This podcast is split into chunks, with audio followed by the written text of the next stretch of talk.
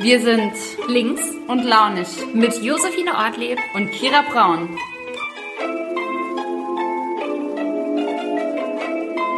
Kommt die Kira dazu und ein paar Leute sind schon da. Ich freue mich total. Hallo liebe Fina. Hallo Kira, na Hallo. wie geht's? Gut, es ist schön, dich zu sehen. Ich bin ein bisschen äh, abgehetzt, muss ich sagen. Hab gerade alles just in time hier äh, aufgebaut und Mhm. freue mich jetzt sehr, dass wir im neuen Jahr zusammenkommen. Ah, du siehst voll gut und fresh aus. Da muss ich noch mal kurz meine Haare äh, shaken, damit ich da mithalten kann. Das ist aber auch tatsächlich alles äh, mehr Schein als Sein. Habe ich vor zehn Minuten hergerichtet. Ich war heute den ganzen Tag im Homeoffice, im Schlabberlook, ungeschminkt, wie sich das gehört. Habe jetzt gerade noch ähm, schnell eine Pressemitteilung von den Users rausgehauen und Mhm. deswegen auch die kleine Verspätung meinerseits. Okay, aber eigentlich sind wir jetzt so früh dran, weil wir Genau. hatten ja eigentlich gesagt 19 Uhr, aber es gibt noch ein Geheimnis. Um 19 Uhr spielt der erste FC Saarbrücken. Und ähm, die fleißigen Zuschauer, Zuhörerinnen und Zuhörer, die ähm, wissen, dass, dass, äh, dass mir das wichtig ist. Ich habe direkt eine Frage am Anfang äh, an dich. Oh, oh. Ähm, und zwar, äh, was ist eine Rückführungspatenschaft? Kannst du mir mal schnell sagen, ob das im in welchem Kontext das Wort entstanden ist? Nee, sage ich dir nicht. Ähm, also Das, das ist ja dann zu einfach. tatsächlich kenne ich nur Rückführungen im super krass negativen Kontext, äh, nämlich Pushbacks, die zum Teil in der Geflüchtetenpolitik stattfinden, also dass Menschen, die ähm, aufgegriffen werden, gewaltsam zurückgeführt werden. Also echt ein sehr, sehr negatives und kannst du noch mal das Wort sagen? Rückführungspatenschaft. Rückführungspatenschaft. Patenschaft würde ich jetzt mal prinzipiell mit was Positivem in Verbindung bringen. Also glaube ich nicht, dass es den äh, asylpolitischen Kontext hat. Und da du von Fußball gesprochen hast, äh, könnte es was damit zu tun haben. Aber nein. Ich sag direkt nein und ich Okay. sag direkt, um dich äh, zu erlösen, dass du voll auf dem richtigen Weg ah, okay. ähm, warst, äh, weil das beschreibt nämlich sozusagen, dieses Wort beschreibt ähm, den Fall, wenn europäische Länder ähm, sich weigern, äh, in der Flüchtlingspolitik solidarisch zu sein und auch Flüchtlinge aufzunehmen, dass sie dann Rückführungspatenschaften, was wirklich irgendwie ein zynisches Wort ist, ähm, aufnehmen für andere Länder, um dort äh, bei Abschiebungen zu unterstützen. Und ähm, das ist eins der Unwörter äh, des Jahres, die heute gekürt worden. absolut zu Recht in der Sache und ich finde, das Wort kann nicht besser sein als ein Unwort, weil, wie ich gerade eben schon gesagt habe, es ist so verwirrend, dass es Patenschaft heißt, dass man versucht, mit was wahnsinnig unsolidarischem und Schlimmem noch einen positiven Gedanken bei den Leuten irgendwie hervorzurufen. Und das ist echt super Krass, lost. ne? Also gut, dass das Ja, ein ich- ist. Finde ich auch krass und tatsächlich aber, ähm, ich weiß nicht, wie es dir ging, aber das war jetzt kein Wort, was ich 2020 so krass wahrgenommen hatte. Also das war mir wirklich heute neu. Ne? Das ist ja oft bei den Jugendwörtern des Jahres auch so. Dann hört man die und denkt so, hm, habe ich noch nie gehört. Ja. Und Ich kenne die Wörter Wort- immer, weil ich bin ja ja, wahnsinnig nee, irgendwie ist klar. sorry. du bist ja du? noch nah dran im Gegensatz zu mir. Aber bei dem Wort tatsächlich ähm, musste ich erstmal das nach, also Mhm. die Erklärung nachlesen. Ich glaube, das andere ist Corona-Leugner. Ich weiß es nicht oder Corona Mhm. irgendwas rund um diese Corona. Äh, Frage, ähm, aber voll gut. Also da hast du, das hast du äh, extrem gut hergeleitet und hast damit eigentlich auch schon meine erste Frage mit Bravour gemeistert. Und dafür lasse ich heute die Rechenfrage weg, Kira. Da bin ich äh, echt wahnsinnig dankbar, Fine, muss ich sagen. Hab da, also da erwischt sie mich immer auf dem falschen Fuß und bevor meine Mathe-Nachhilfestunden alle äh, auch einzahlen, die ich mir jetzt hoffentlich bald nehme, können wir nicht Ja. mehr zu den Mathefragen zurückkommen. Ja, das, das, äh, ähm, genau, das wäre gut, wenn du noch aufgrund unserer, unserer Insta Instagram-Live-Gespräche Mathe-Nachhilfen nehmen würdest. Das will ich, äh, das will ich natürlich nicht riskieren. Und ähm, was war denn eigentlich dein Lieblingswort 2020? Ah, könnte man jetzt ja sehr polemisch äh, was nehmen. Ich glaube, vielleicht Lockerungen. Äh, ist doch immer was, was in einem guten, sehr positiven Kontext irgendwie für mich verbunden ist. Aber ist halt leider in Bezug auf Corona und es ist auch so schwierig, weil so viele Wörter im Sprachgebrauch oder sich generell in unserer Wahrnehmung momentan mit Corona beschäftigen. Ähm, mhm. Von daher wäre mir eigentlich lieber gewesen, eins zu nennen, was nichts damit zu tun hat. Aber doch tatsächlich äh, ist, glaube ich, eins meiner Lieblingswörter Lockerungen geworden, weil es einfach dafür okay. steht, dass man ein Stück ähm, sofern natürlich die Infektionslage und auch der Gesundheitsschutz das zulassen, aber ein Stück mehr an Qualitäten wieder zurückgewinnt. Und langsam geht's mir schon auch so. Ich muss sagen, ich bin ja immer noch in einer sehr guten, privilegierten Situation, darf im Homeoffice sein, was ja gerade auch vielen Arbeitnehmerinnen und Arbeitnehmern verwehrt wird. Ich bin nicht in Kurzarbeit, habe da irgendwie keine existenziellen Sorgen, aber trotzdem ist es ja so, dass man sich freut, äh, auf den Gedanken, wieder ins Restaurant zu gehen, Freundinnen und Freunde in größerer Runde zu treffen, auch ohne sich Sorgen zu machen, weil selbst als es noch erlaubt war, ähm, sich mit mehreren Leuten zu treffen, war es ja trotzdem so, dass man es nicht im vollen Maße genießen konnte. Man hat dann auf die Küsschen, auf die Umarmung verzichtet, hatte zwischendrin auch immer wieder Sorgen und Gedanken, kann ich mich anstecken, könnte ich jemanden anderen anstecken? Und ich glaube, äh, Deswegen stehen Lockerungen auch dafür, dass sich die Corona-Situation momentan verbessert hat, wenn es welche gibt und dass die Infektionszahlen sinken. Von daher glaube ich, ist das mein Wort. Ist das dein offizielles ja. Lieblingswort 2020? Und dein yes. ist eigentlich eine gute Wahl. Ich habe gerade auch, ähm, ich habe mich gar nicht vorbereitet, dass ich mir selber was überlegt habe, aber ich hatte jetzt als erstes das Wort voll im Kopf, weil ich mir irgendwie letztes Jahr, ich weiß nicht, angewöhnt habe, bei allem zu sagen, ja voll. Ich glaube, das ist echt so ein Trendding irgendwie und ich glaube, das würde ich mir auch gerne ähm, in 2021 mhm. wieder abgewöhnen. Das ist auf jeden Fall ein Vorsatz, den ich habe, ähm, weil äh, ich finde Vorsätze eigentlich sonst gar nicht so cool. Das ist nicht so mein Ding, mhm. weil ich glaube, keine Ahnung, man, man sollte sich das ganze Jahr über überlegen, was man, was man ändern will. Aber ich glaube, du bist so ein Vorsatztyp, wenn ich mich richtig erinnere. Typin. Schon so, ein bisschen. Und, ja, ne? Mhm. Aber viele, weißt du, was mir gerade bei deinem voll aufgefallen ist? Ich hatte mhm. auch so ein Wort, das war früher krass. Das habe ich eigentlich ganz gut geschafft, das zu überwinden. Aber mhm. ich hatte mir ein Wort von dir angewöhnt, das du aber jetzt nicht mehr machst. Und zwar? So. Ah ja. Das hast du auch oft gesagt. Irgendwie ja, ich, ja. merke ich das voll oft, wenn ich jetzt mit Leuten ja. rede. Ende, ich setze mit so. Mhm. Und dann habe ich gedacht, so, wo kommt es eigentlich her? Und du machst es gar nicht mehr. Aber das habe ich irgendwie, da merkt man halt schon, wenn man irgendwie viel in Kontakt ist, dass man auch so Dinge von anderen Leuten übernimmt, was ja auch positiv ist. Ja, aber ich finde, also ich finde, das ist wirklich so was, man muss aufpassen, dass man noch seine eigene Sprache ein bisschen behält. Mhm. Das ist ja auch die Gefahr bei Politikerinnen und Politikern. Das finde ich immer so, so krass. Ähm, man, man, man spricht immer davon, dass Politikerinnen und Politiker so einen ähnlichen Sprech haben. Mhm. Aber ich glaube, dass es weniger ähm, ist, weil sie irgendwie Dinge nicht klar sagen wollen, sondern weil man ja auch sehr viel Zeit in Diskussion mit anderen mhm. Politikerinnen Stimmt. und Politikern verbringt und sich so ein bisschen aneinander, ich sag mal, angleicht, ja, Dinge übernimmt, die einem vielleicht auch gut gefallen, mhm. aber dann mhm. merkt man nicht mehr, wie das halt auch seine eigene Art zu reden und zu sprechen ähm, beeinflusst. Und das ist immer so meine, meine Analyse, wenn man sagt, es gibt so ein Politikersprech, und äh, da versuche ich immer, den mir nicht äh, anzueignen und das nicht zu übernehmen, weil ich finde es ähm, wirklich wichtig, dass man seine eigene Art ähm, zu reden behält so. Und das ist glaube ich so wirklich voll was Wichtiges ähm, aber nicht nur in der Politik sondern auch immer.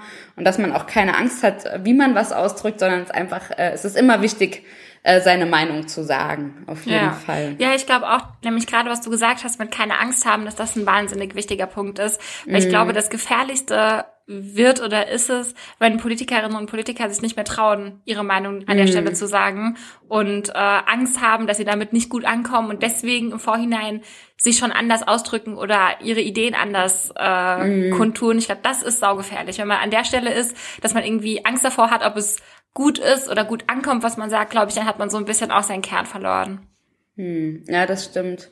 Aber wenn wir bei dem Thema äh, Neujahrsvorsätze äh, sind, und ich erkläre es mal ganz kurz, damit alle, die vielleicht jetzt heute neu zuschauen oder zuhören, äh, das auch wissen, wir wechseln uns immer so ein bisschen ab mit Fragen. Ähm, und ich bin heute dran mit Fragen. Und ich würde da direkt anschließen. Und zwar habe ich ähm, gerade in den sozialen Medien mehrfach äh, Politikerinnen und Politiker gesehen, die versucht haben, das Jahr 2020 in 60 Sekunden zusammenzufassen. Und das ist heute meine offizielle Challenge an dich. Ähm, ich guck mal, ob ich irgendwie noch eine Uhr finde, wo ich das äh, stoppen kann. Ach, schön. Oh, scheiße. Ähm. Aber das ist gut, dass du gerade noch am Suchen bist, weil jetzt versuche ich mal ganz schnell 2020 nochmal Revue passieren zu lassen. Aber eigentlich... Ich, ich habe ich hab einen Geheimtipp. 2020 ähm, war relativ stark geprägt von der Corona-Pandemie. Ah, ach gut, Fine, gut, dass du sagst. Das wäre mir jetzt gerade...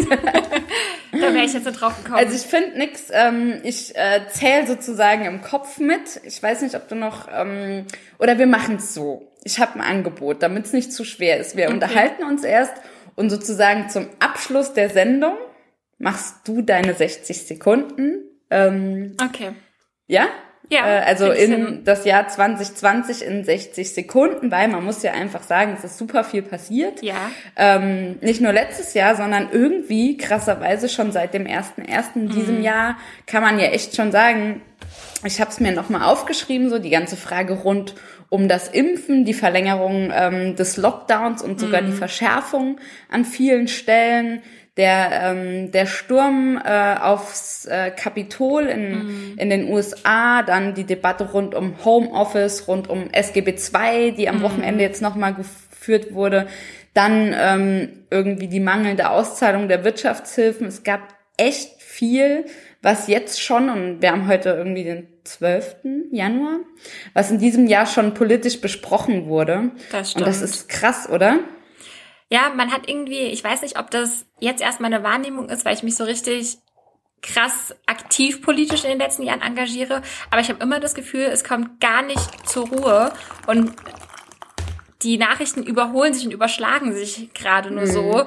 Und man hat gerade angefangen, sich mit einem Thema zu beschäftigen und äh, da irgendwie sich Gedanken zu machen und schon kommt das nächste Thema. Also man ist immer so ein bisschen auch getrieben zu reagieren und zu gucken, äh, mm. was eigentlich auf der ganzen Welt drumherum los ist. Und trotzdem schafft man es nicht, alle Sachen, die wichtig sind, auch lang genug auf dem Schirm zu behalten. Das hatten wir schon in der letzten Folge besprochen. Da hattest du ja äh, auch die Geflüchteten angesprochen. Und genau mm. so das Thema ist halt für mich immer wieder ähm, mm. ein Beispiel dafür. Man hat so viel zu bewerkstelligen, jetzt gerade mit der Corona-Krise und den ganzen Problemen, politischen Problemen wie jetzt Homeoffice ähm, und all den anderen Dingen, die du angesprochen hast, Wirtschaftshilfen, die auf einen einprasseln. Und trotzdem muss man den Fokus geschärft lassen und auch noch Probleme aus dem letzten Jahr, die immer noch da sind, aber über die halt nicht mehr in dieser Fülle ähm, berichtet wird, auf dem Schirm zu behalten. Also das ist echt krass. Ja, ja, und das, das Thema, was du ansprichst, ist natürlich auch äh, ein ganz aktuelles, wenn wir uns äh, die Situation äh, der Geflüchteten nicht nur in Moria, sondern in, in dem Camp in Bosnien ist es, glaube mhm, ich. Genau. Kann den Namen, weiß ich gerade nicht mehr, ich mir aufschreiben sollen, ähm, sieht, dann weiß man einfach schon, es ist nach wie vor so, dass die EU und die sozusagen die Grundidee der mhm. EU dort komplett versagt. Ich kann nur sagen, wir als SPD-Fraktion wollen das auch nochmal als Thema setzen. Wir hatten ja diesen Weihnachtsappell von irgendwie über 250 mhm. äh, Bundestagsabgeordneten, äh, nochmal die Situation der Geflüchteten, ähm, die jetzt nicht mehr in Moria sind, aber immer noch sich auf der Insel befinden und äh, in viel, viel schlechteren Zuständen leben mhm. als äh, vorher, als vor dem Brand und aber trotzdem in unglaublich schlimmen Zuständen leben. Mhm. Und also ich finde, dass das ist wirklich so ein Thema, ähm, was in, also was einfach sehr weit wegrücken kann, wenn man sieht, was, was wir gerade hier zu besprechen haben. Und das mhm. ist aber, finde ich, ähm, bei dem Thema Impfen ähnlich. Also wir hatten jetzt eine Debatte rund ums Impfen, also wie ist diese ganze Beschaffungsgeschichte eigentlich gelaufen?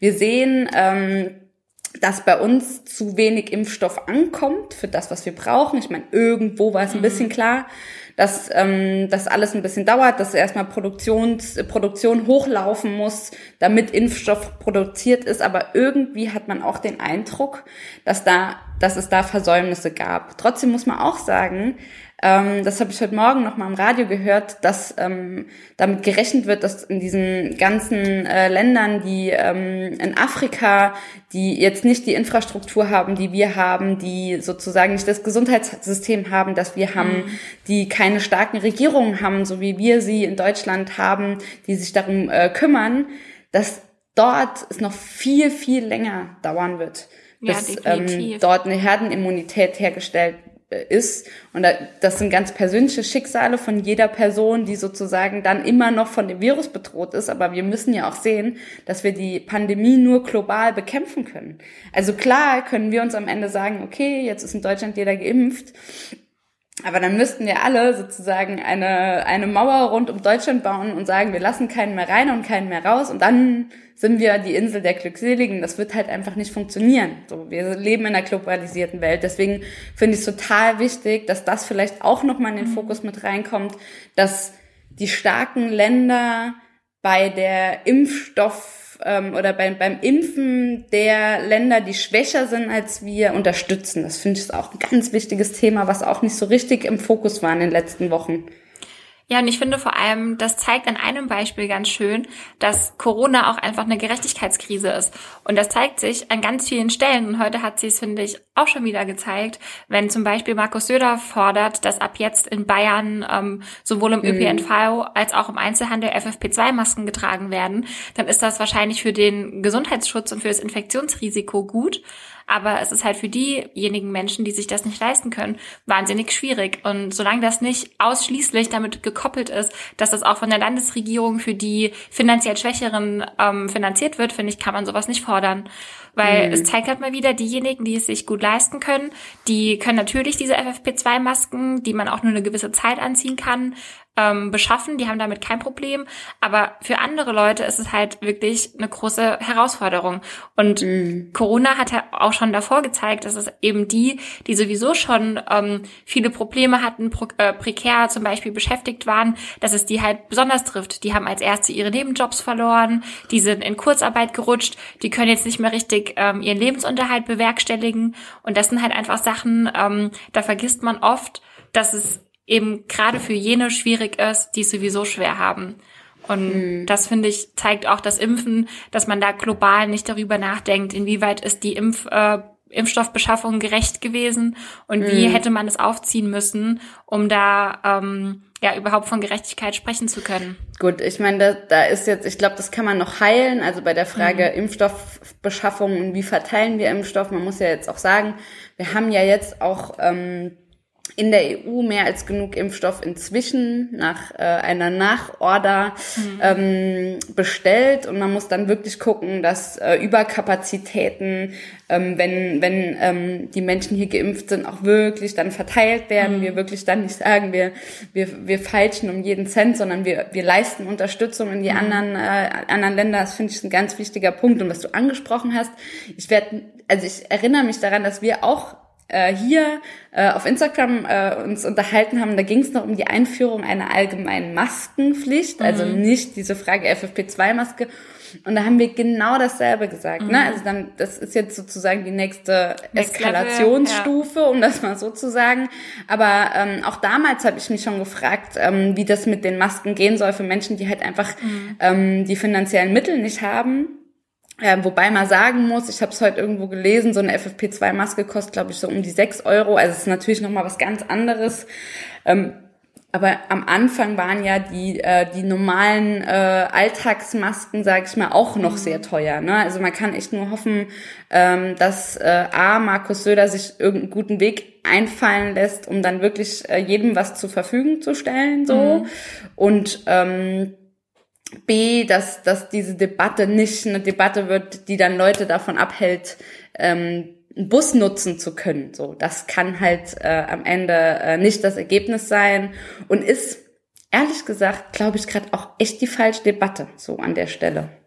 Ja, da kann ich dir nur zustimmen. Äh, ich habe mich gerade eben ein bisschen gefühlt wie äh, der saarländische Horst, äh, Horst Seehofer, nee, beziehungsweise Markus Söder in dem Fall dann, weil äh, wir als Jusos jetzt auch gefordert haben, dass äh, die dass man über eine FFP2-Maskenpflicht nachdenkt, gerade im Einzelhandel oder im ÖPNV, aber eben nur, wenn die Masken an finanziell Schwächere auch gebührenfrei und unbürokratisch abgegeben werden. Mm. Und erst dann kann man über so eine äh, Pflicht, finde ich, auch äh, debattieren. Ja. Weil am Anfang, ja. als es um die in Anführungszeichen normale Maskenpflicht ging, haben auch alle gesagt, oh, hm, hm. Und ich glaube, jetzt äh, ist die Verfügbarkeit von FFP2-Masken einfach eine andere, als es damals war, mm. zu dem Zeitpunkt. Ja. Und ich meine, wenn es hilft, die Zahlen ähm, zu senken, dann kann es sinnvoll sein. Also da bin ich mal gespannt, wie sich das jetzt entwickelt. Aber ich habe gerade bei uns im Chat gesehen, dass jemand ähm, über gebrauchte Geräte für die Schule gesprochen hat, dass man da äh, die abgibt und sammelt. Das halte ich für eine super gute Idee, gerade weil man ja auch sieht, äh, wenn wir nochmal zum Thema Gerechtigkeit zurückgehen, dass es auch in den Schulen einen Unterschied macht, äh, wie Homeschooling funktionieren kann. Und jetzt gerade ist ja auch im Saarland nochmal krass die Debatte losgegangen, ähm, ob Präsenzpflicht äh, jetzt schon mhm. richtig ist oder ob es das nicht ist. Und da bin ich halt auch der Meinung im Grundsatz, dass man schauen muss, dass eben die Bildungsgerechtigkeit erhalten bleibt. Und das kann halt nur gelingen, eigentlich, äh, wenn wir im Präsenzunterricht sind oder wenn wir im Homeschooling sind und alle haben einen Ort zum Zurückziehen, wo man konzentriert und in Ruhe lernen kann und jeder hat halt ein digitales Endgerät und eine stabile Internetverbindung.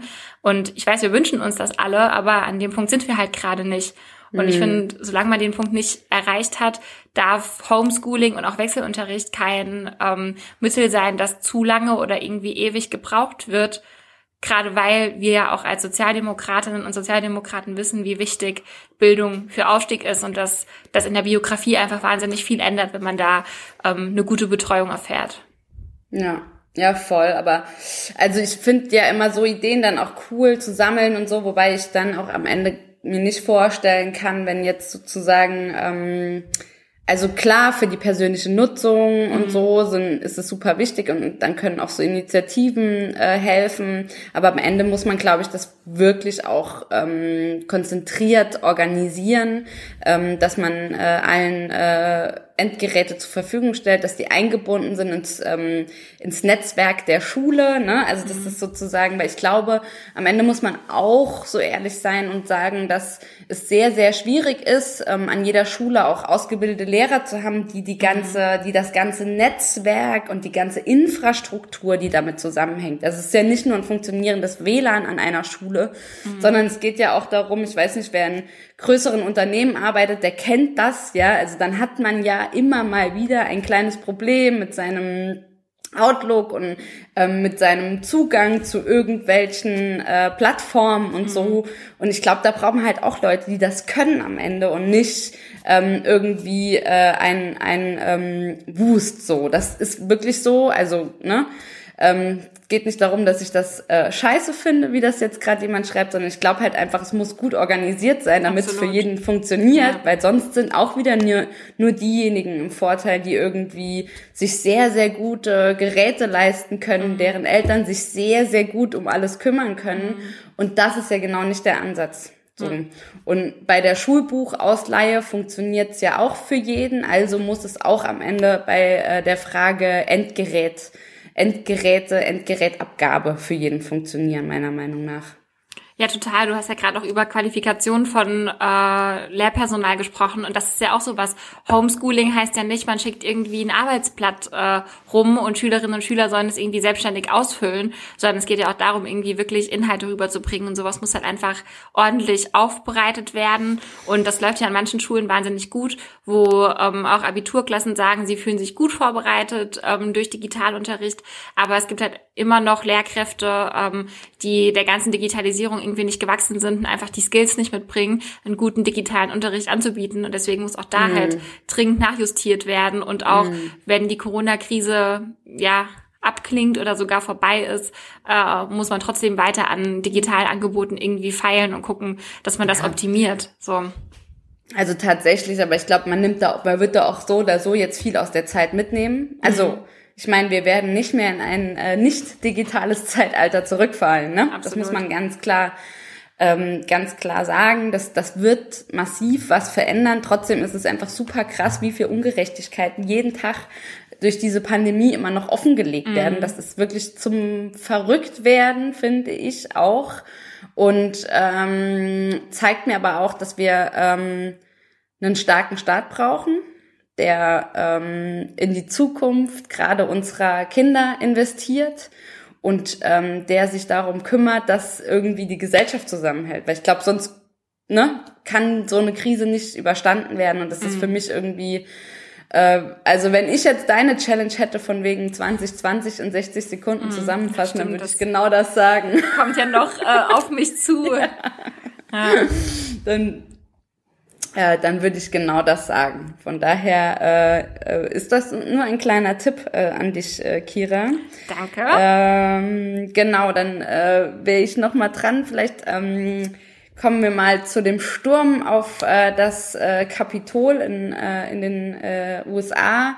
Äh, das hat uns, glaube ich, äh, alle letzte Woche eine ganze Nacht lang beschäftigt und auch darüber hinaus. Also mhm. ich, ich habe den Schock immer noch nicht aus den Knochen von mhm. diesen Bildern. Ähm, äh, und muss echt sagen, das war krass, aber auch krass, was das für, für Leute äh, waren. Da hat mhm. man sich teilweise an, an Karneval zurück äh, äh, erinnert gefühlt. Mhm. So, also es ist ja wirklich, wie die da rumgelaufen sind. Und, also ich würde dir fast die Frage stellen, ähm, wenn Karneval dieses Jahr stattfinden würde in, gewohnter Form, welches Kostüm du auswählen würdest. Mhm. Also wenn es nicht so wahnsinnig tragisch und schlimm wäre, dann wäre es eigentlich mhm. echt ein richtig witziges und gutes Kostüm.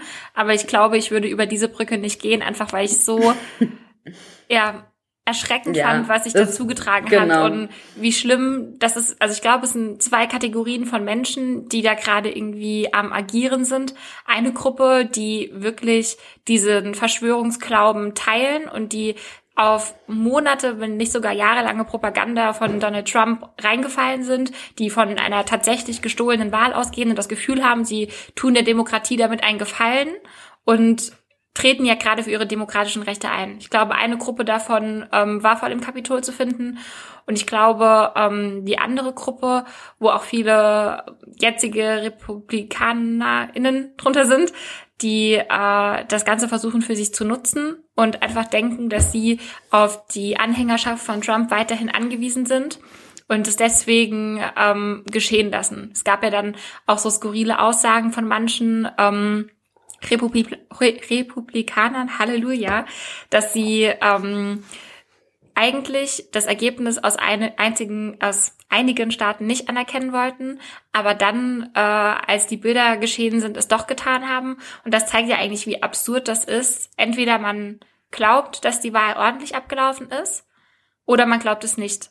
Aber eigentlich dürften solche Bilder ja, aber es hat ja, doch nicht. Es hat ja nichts mit Glaube zu tun, Kira. Das genau, muss man auch ja, mal so klar, sagen. Ne? Es ist ja keine Glaubensfrage, nix, von der wir hier reden. Ne? Aber entweder also man so geht davon aus, es ist so, ja. das ist so nicht und das irgendwie dann festzumachen an einer stürmenden Meute und sozusagen das als letzten Point of No Return zu nehmen und zu sagen, okay, jetzt kann ich es nicht mehr äh, anders behaupten. Das ist, finde ich, sowas, was da offengelegt wurde, was echt wahnsinnig gefährlich ist. Und die Bilder ja, waren einfach schockierend und es zeigt mhm. halt auch, dass es ein wahnsinniges Problem im Sicherheitsapparat gibt. Ich frage mich, wie äh, so das Kapitol, obwohl klar war, dass es äh, zu Ausschreitungen kommen kann, nicht ordentlich gesichert war. Wenn man mal die Black Lives Matter Bilder anschaut, was da vom Kapitol auf den Stufen gestanden hat an. Du ähm, weißt, dass das auch, Entschuldigung, das, da muss ich, weil das ist nämlich auch ein Fake, ne? Also das ist, ähm, das war von einem Lincoln-Zentrum. Mhm. Das, ja, diese also Bilder, also, das ist kein Vergleich. Ja, also man muss echt aufpassen, weil das ist mir aufgefallen. Also erstmal meine Frage eben war nur eine Scherzfrage und mhm, nicht ernst klar, zu nehmen. Natürlich. Aber das ist mir aufgefallen, ja, dass alle sozusagen gesagt haben, das, was da passiert ist, ist durch diese ganzen Fake News und durch das, was in den sozialen Medien entstanden ist, an so ne, sozusagen komischen Gruppierungen, die sich da gegenseitig ähm, durch Falschinformationen, durch Lügen, durch Verschwörungserzählungen mhm. ähm, hoch ähm, jazzen, sage ich mal. Aber auf der anderen Seite muss man auch immer ein bisschen seine Quellen prüfen, weil mir aufgefallen mhm. ist, dass wiederum in dieser Debatte auch wieder ganz viel weitergegeben wurde, was sozusagen zum Beispiel, ne, das ist jetzt wieder gerade auch so ein Beispiel, das, das, Bild, das du, das du nennst, das hat, glaube ich, jeder im Kopf. Mhm. Und ich glaube, das wird sogar in der Tagesschau gezeigt, dass das nicht ähm, das Kapitol ist, das so geschützt wurde. Aber abgesehen so. davon, selbst wenn das so ist, also glaube ich dir natürlich, ist dann auch wichtig, dass man das an der Stelle richtig stellt. Aber trotzdem ist es so, dass mit einer ganz anderen Härte an anderen Stellen vorgegangen wird.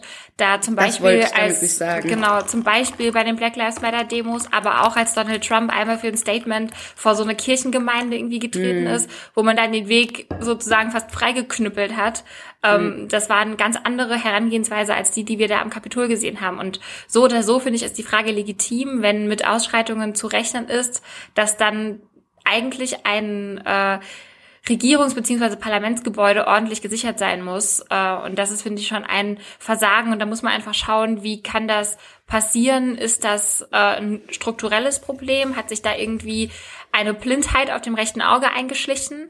Und ähm, was tut man jetzt? Weil das habe ich halt auch auf Twitter ganz oft gelesen und es stimmt, es war ein weißes Privileg, dass man lebend rein und rausgekommen ist aus dem Kapitol. Ich will nicht wissen, mhm. wie welche Bilder da gewesen wären, wenn das ähm, Black oder People of Color gewesen wären.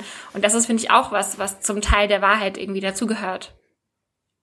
Ja, voll. Also gebe ich dir auch recht, das will, dem will ich auch gar nicht ähm, widersprechen. Das, das hat ähm, das hat ja den Eindruck gemacht, und es gab ja auch dann so Bilder wie Fotos mit äh, Polizisten, mhm. äh, Polizistinnen und Polizisten gemacht wurden, ne, von äh, Menschen, die dieses Gebäude gestürmt Unfassbar. haben. Und da hat man schon irgendwie gerade gedacht, äh, was ist jetzt hier los? Und mhm. ja, ähm, dass es in den USA ein strukturelles Problem gibt, ähm, was wirklich, wirklich ähm, mass massiv ist, hat man ja auch an den ganzen ähm, Demonstrationen äh, gesehen in, den, äh, in, in, in dem letzten Jahr. Und mhm. ich glaube, das ist wirklich so, dass, also, ne, weiß gar nicht, ob man noch davon reden kann, na ja, auf dem rechten Auge blind oder ob das wirklich einfach tiefgehender struktureller mhm. Rassismus ist, der ja. wahrscheinlich in den USA nochmal historisch ganz anders bedingt ist, als mhm. er bei mhm. uns ist.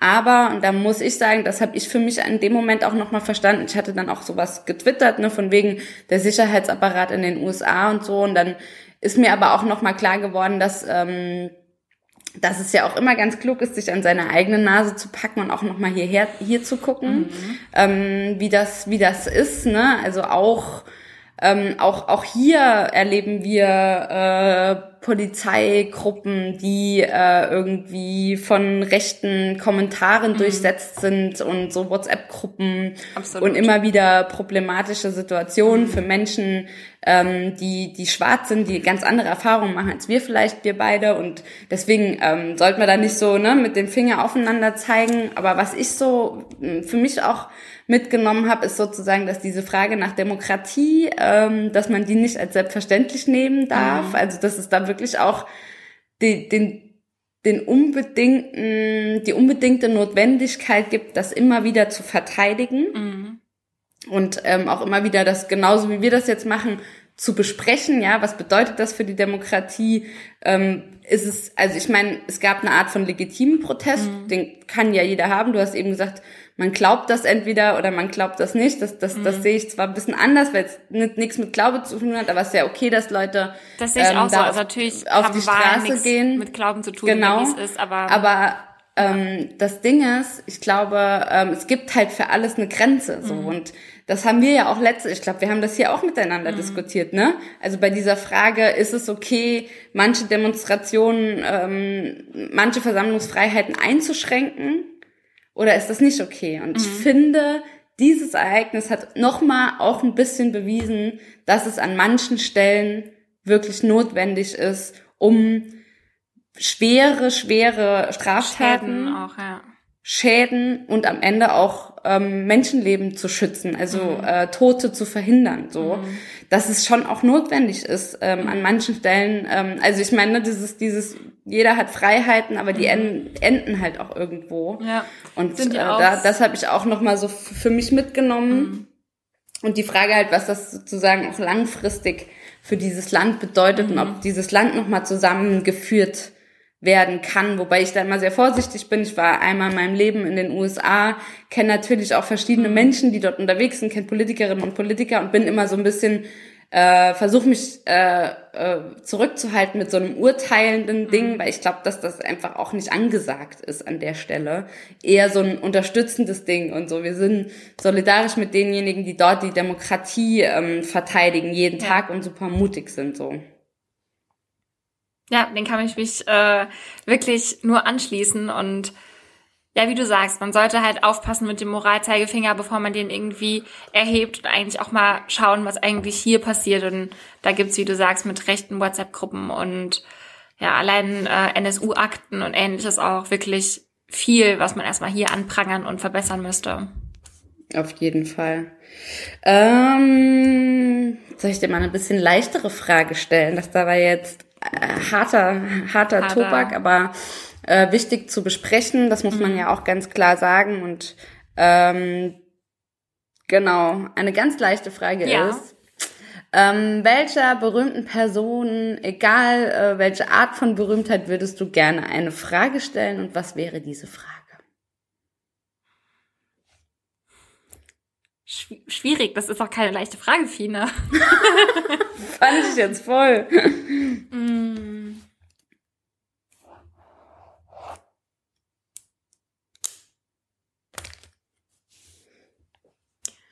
Okay, Kira, das ist jetzt hier lange, lange Pausen ja, gehen in so einem äh, Format so. nicht. Das geht einfach lange nicht. Lange Pause geht nicht. Boah, Fine, ja. das ist eine, das ist eine tatsächlich schwierige Frage. Fällt dir da direkt jemand ein, wo du sagst, äh, klar. Echt? Klar. Dann erzähl mir mal bitte. Und, also ich glaube, ich würde Shakira irgendwas fragen. Nee. Wenn du eine Frage fragen kannst, dann Shakira, nee. Ey. Mm -mm. Ey, mm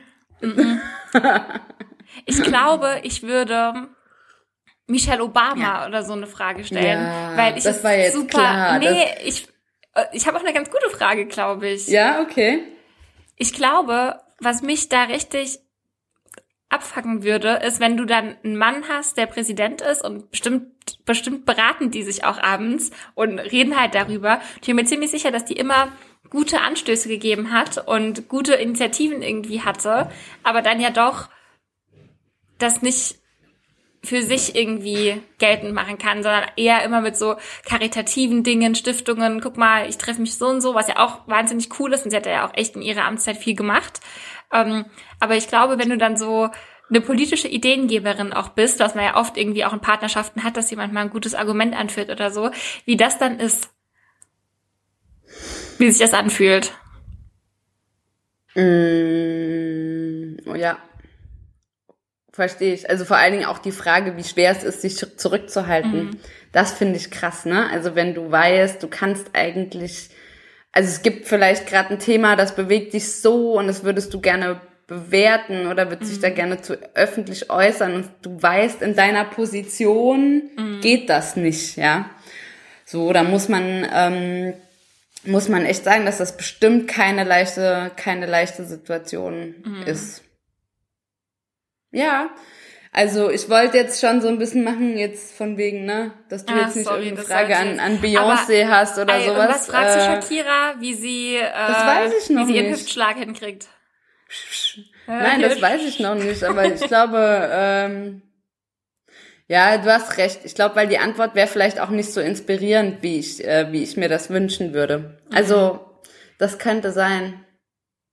Das Aber finde ich schwierig, weil man ja auch manchmal die Frage gestellt kriegt, mit welcher Persönlichkeit oder mit welcher Person, tot oder lebendig, man zu Abendessen wollen würde. Und das wird ja auch oft als simple die Frage. Frage. Hat mir noch niemand gestellt. Nee. Ich finde, das ist so voll die die klassische voll die äh, Icebreaker-Frage. Und okay die fand ich auch immer wahnsinnig schwierig zu beantworten. Natürlich gibt es viele Leute, an die ich da denke, aber sich dann festzulegen, wenn du nur eine Möglichkeit hast, super schwierig. Das ist wirklich schwierig. Ach, ich glaube, ich würde trotzdem Shakira auswählen, aber okay. Auch, das ist auch sehr sympathisch. Ist ja, mein, ist ja mein Problem, muss ich sagen. Ist ja mein Problem, aber äh, da muss man sagen, habe ich hier jetzt auch schon einige Fragen abgearbeitet für heute. aber ich habe eine Frage noch. Ja. Was, was ist denn da los? Warum sind die äh, November- bzw. Dezemberhilfen nicht ausgezahlt? Also mal im Ernst. Das ist unglaublich, ne? Die, die Novemberhilfen, die äh, im Januar immer noch nicht äh, auf mhm. dem Konto sind. Muss man echt sagen, dass das äh, also da mache ich mir echt Sorgen, dass das gerade so innerhalb ähm, der betroffenen Gruppen da, also ob es jetzt Gastronomen sind mhm. ähm, oder andere Gruppen, die von Schließungen betroffen sind, dass die sich langsam, also auch von diesem, ne, wir akzeptieren das, wir finden das ähm, okay, dass geschlossen wurde, ähm, dass die sich langsam davon verabschieden und, und, mhm. und sauer werden, das kann ich wirklich richtig gut nachvollziehen, ja. Weil, und das wir haben ja hier hin und her gerechnet. Du hast dich sehr gut in Rechenaufgaben ähm, geschlagen, wie hoch, äh, wenn du Unternehmerin wärst, deine äh, Corona-Unterstützung im mhm. November oder im Dezember wäre. ähm,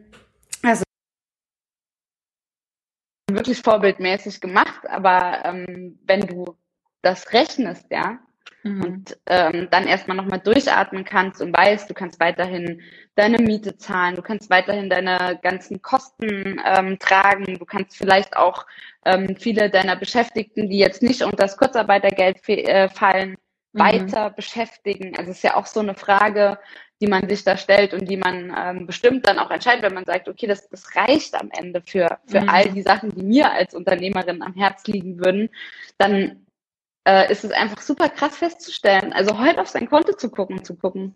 Ist immer noch nichts da. Mhm. Das sind zwei Monate ohne Einkünfte. Und ähm, ich finde es krass, weil offensichtlich es ja technische Probleme gab technische Probleme nach irgendwie zwei Monate Vorbereitungszeit ist einfach mhm. ein Armutszeugnis an der Stelle. Mhm.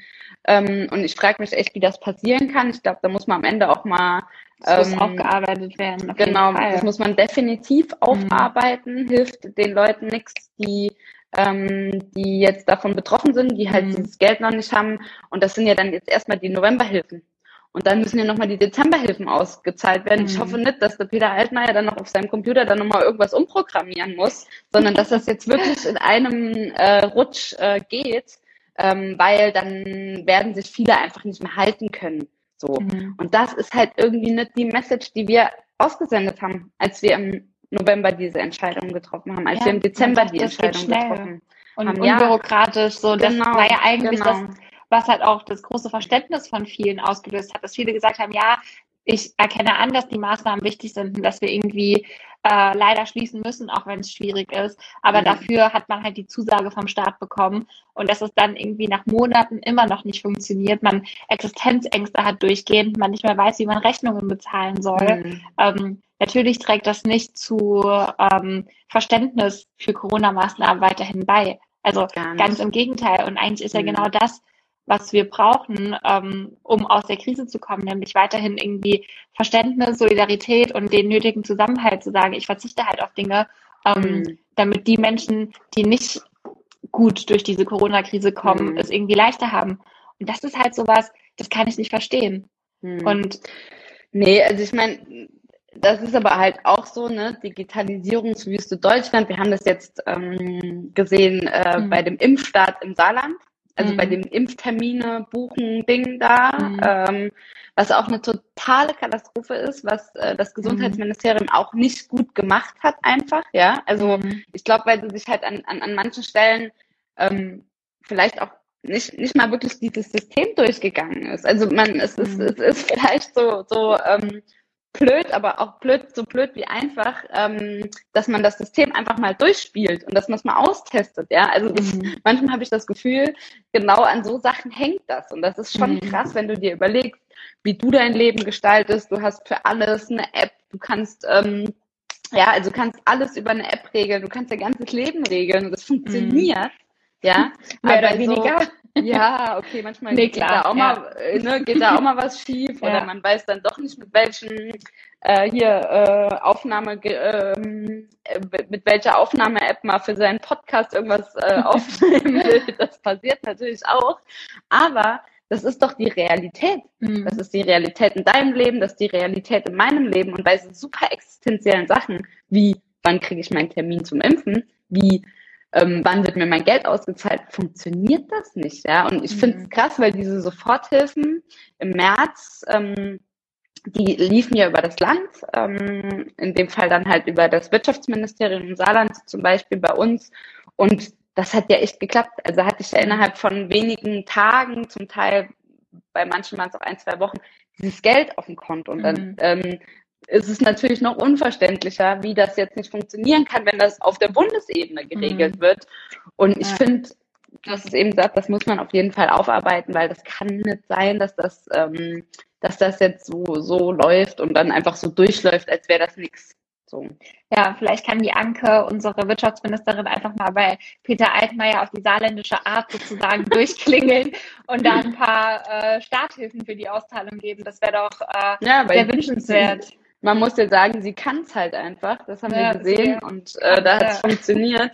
Und ähm, das, ja, also, aber wie gesagt, ich glaube, das hat auch viel echt mit diesem, mit dieser Digitalisierungsfrage und ja, das wird alles sehr kompliziert und komplex sein, aber ich glaube wirklich, dass wir ähm, hier genügend Menschen, Firmen hätten, die das halt irgendwie gut organisieren mhm. können. Man muss sich halt echt ähm, früh genug dran setzen und sich das wirklich überlegen, wie das mhm. funktionieren kann am Ende.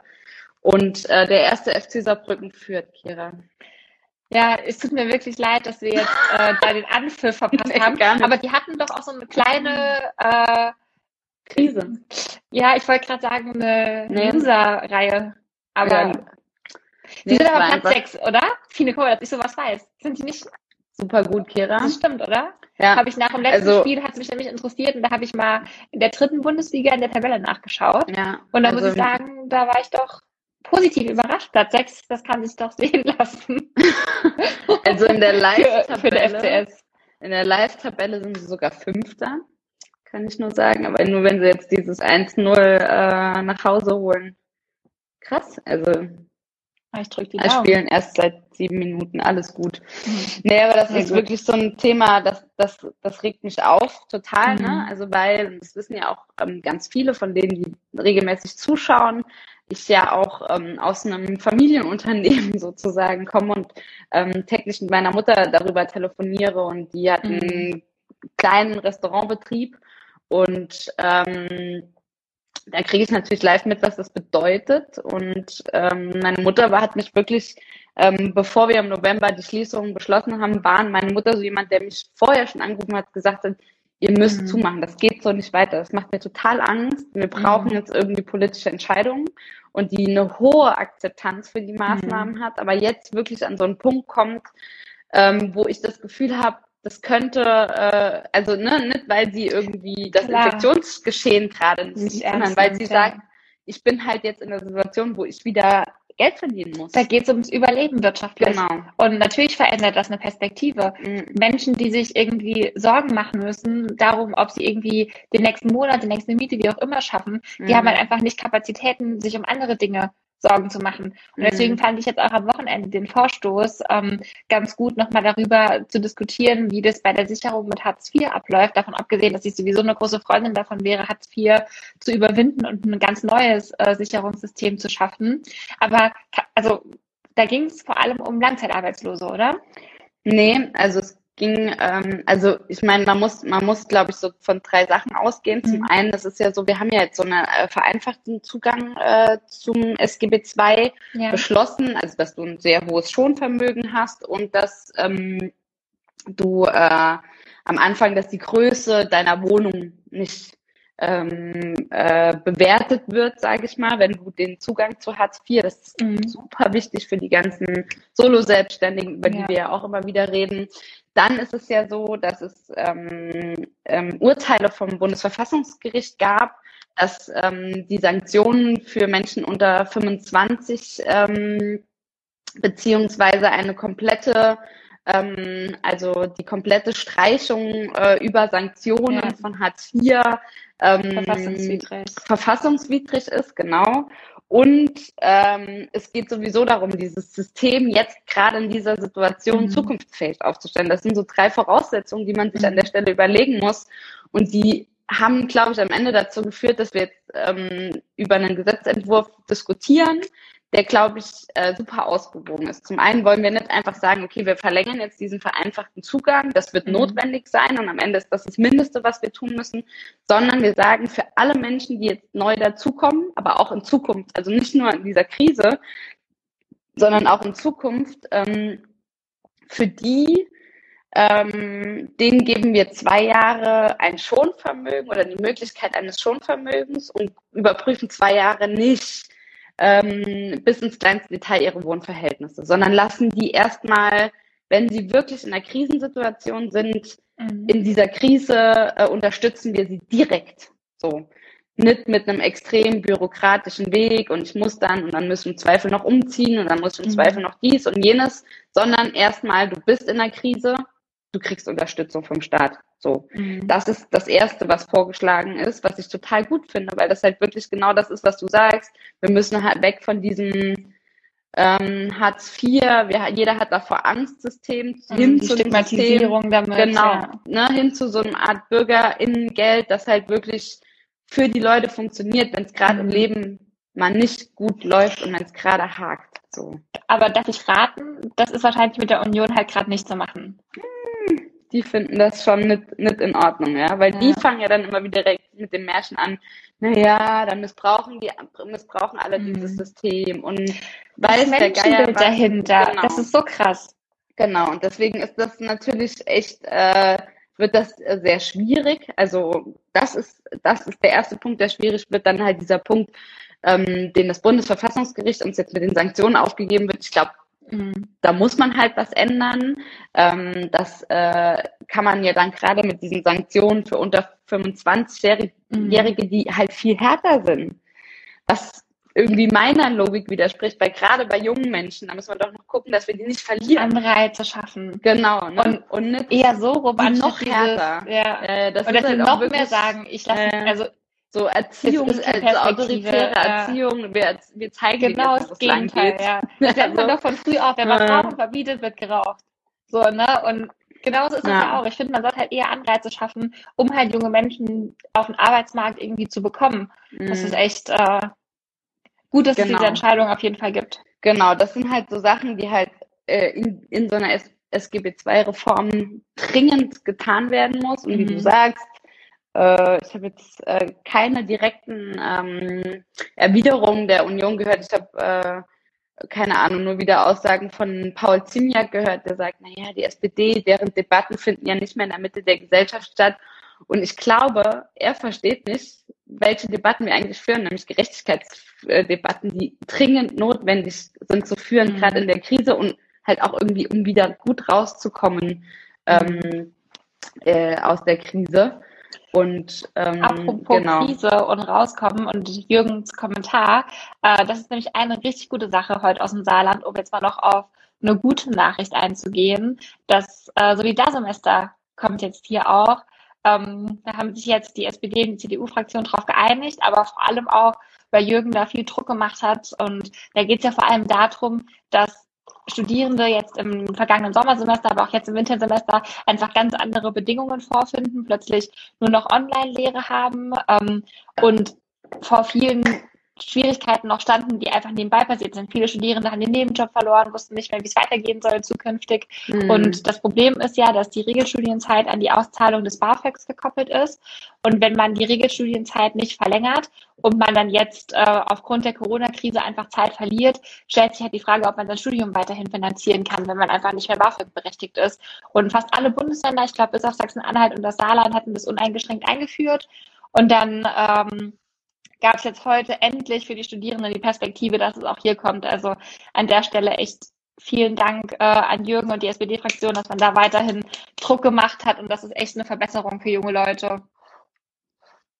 Ja, also ein Hoch geht raus an Jürgen Renner, nicht nur heute, ja. sondern an jedem Tag im Jahr, würde ich sagen. Aber ich weiß nicht, wie du dazu stehst. Ganz deiner Meinung. Ähm, okay, alles klar. Ähm, ist eine total wichtige Sache und ich habe äh, mhm. äh, die Debatte immer so ein bisschen auch mitverfolgt und habe einfach mit Unverständnis gesehen, dass das, also für mich war das schon ein Häkchen dahinter und ich dachte, das wäre überall mhm. schon so und dass das Saarland noch nicht umgesetzt hat, fand ich echt erschreckend und äh, finde ich sehr gut, dass das äh, sich mhm. geändert hat.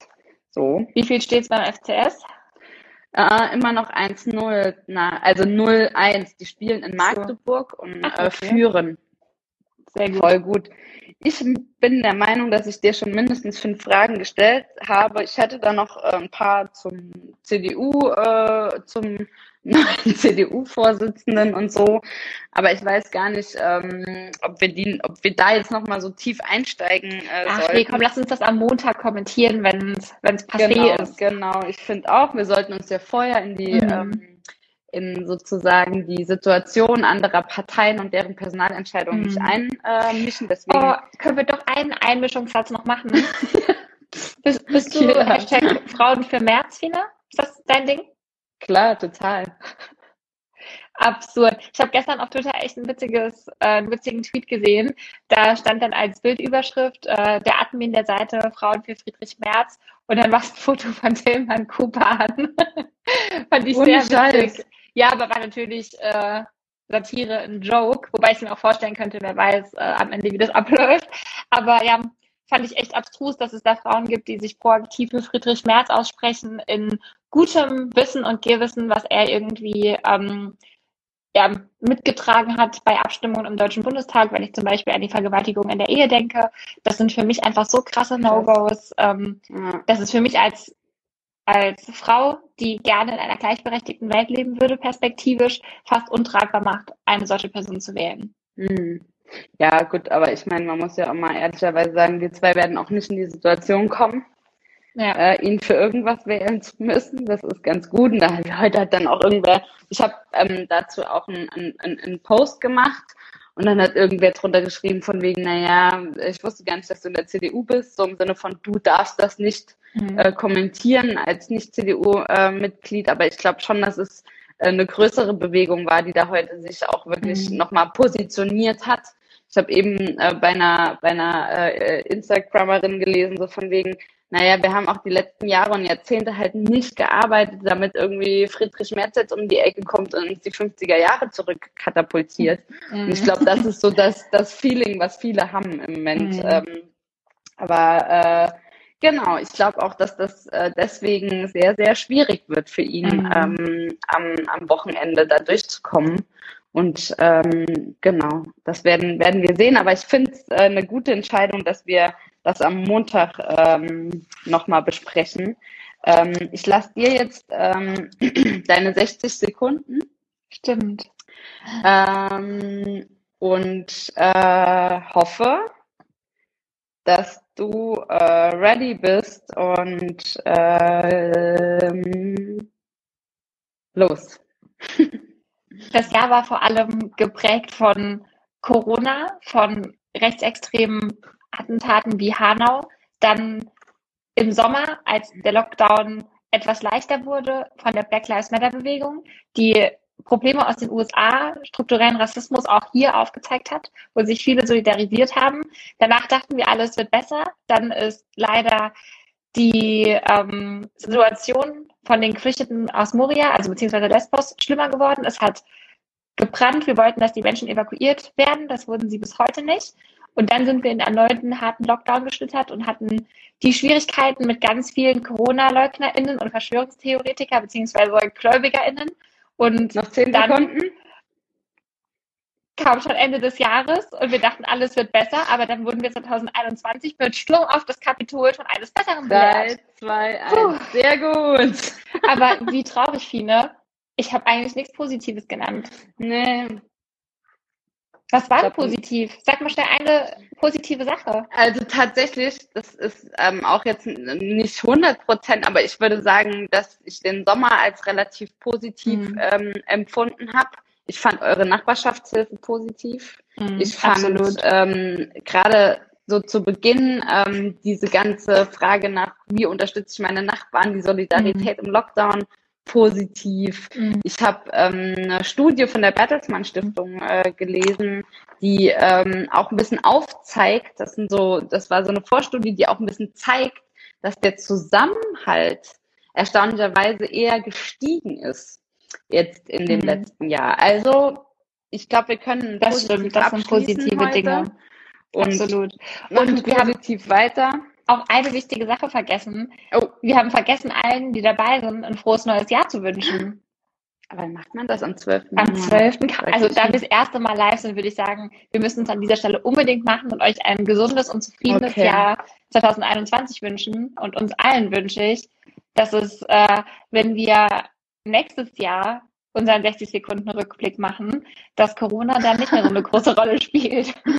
nee, wahrscheinlich eher ähm, keine Ahnung, äh, dann äh, da bin ich echt mal gespannt, was das ja. sein wird. Und ich bin aber auch gespannt, was wir nächsten Montag miteinander äh, besprechen und ähm, wünsche dir jetzt äh, einen ganz schönen Abend und äh, guck mal schnell, wie es beim FC läuft. Ja, und dir wünsche ich eine gute Sitzungswoche, Pino, und ich freue mich am Montag schon davon zu hören, wie es so lief.